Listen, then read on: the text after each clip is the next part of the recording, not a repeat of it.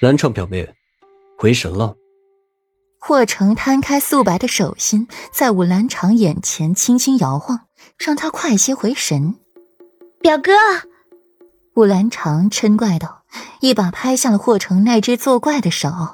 六殿下，七雪婉看到霍成屈身行一礼，武家、七家素来不和，却不影响小辈交往。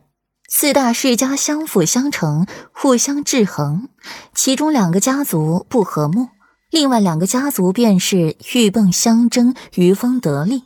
他们不会允许这种事发生的。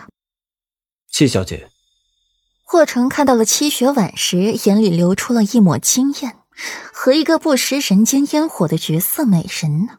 尤其是那双桃花眼，魅惑人心，媚到了骨子里。牵引着男人的心弦，令人神魂颠倒。七雪婉微微笑，她是极满意这副容貌的。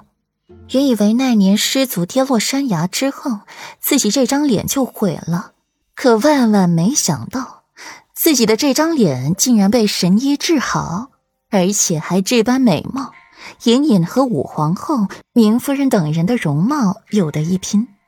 只是那一次在醉情楼见过那位世子妃之后，自己竟然有些自惭形秽，有一种自卑的心理。这种感受，戚雪婉着实不喜。表哥，你都不要我了。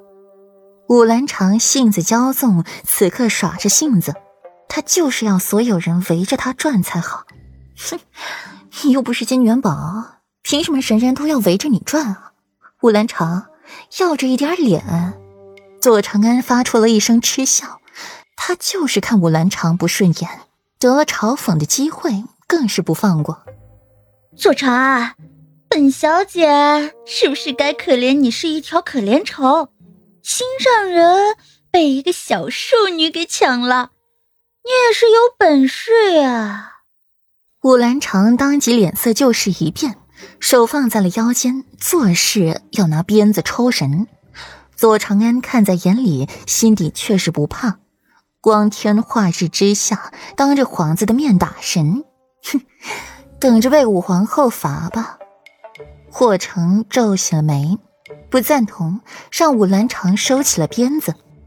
表哥，你居然帮着外人！武兰长性情骄纵，任性起来都是不认人的，质问起了霍成来：“武大小姐，六殿下可是没有帮着外人呢，六殿下可是为你着想呢。你鞭法不好，若是伤到了这些无辜百姓，可怎么好？陛下是要赈灾，救济我东巡百姓，可不是让你来捣乱，掠杀我东巡无辜百姓的。”左长安说到最后一句，语气骤然凌厉起来，周身气势大开，一个眼光扫过去，吓得武兰长下意识的退后，宛若华生郡主在世。一旁的武国公夫人看了也是心惊，没由来的心虚，连制止了武兰长的无礼行为。娘，你怎么也帮着外人说话？武兰长跺了跺脚，放下了手上盛粥的碗。赌气离开，武兰长刚走，就有一个家仆跟上去保护她的安全。公主殿下，小女顽劣，冒犯了公主殿下，还请公主殿下宽恕。武国公夫人看着左长安，有那么一瞬间，她仿佛看到了华生，那个高傲冷淡的郡主娘娘。裴玉把顾软关房里。走出七云轩好远，才没忍住将那口淤血吐出来，落在雪地上，触目惊心的鲜红艳丽，形成天地间最明显的对比。回到书房，换下了衣物，看到胸口大片的淤青，不由得皱起了眉，又重重的咳了两下，血花溅在了地上白色胡毯之上。换好了衣服，又是那个明月清风的裴世子了。眉目寡淡凉薄，温润和煦不在，周身透着一股不带掩饰的阴冷，瑰丽面容此刻也附上了一层森然。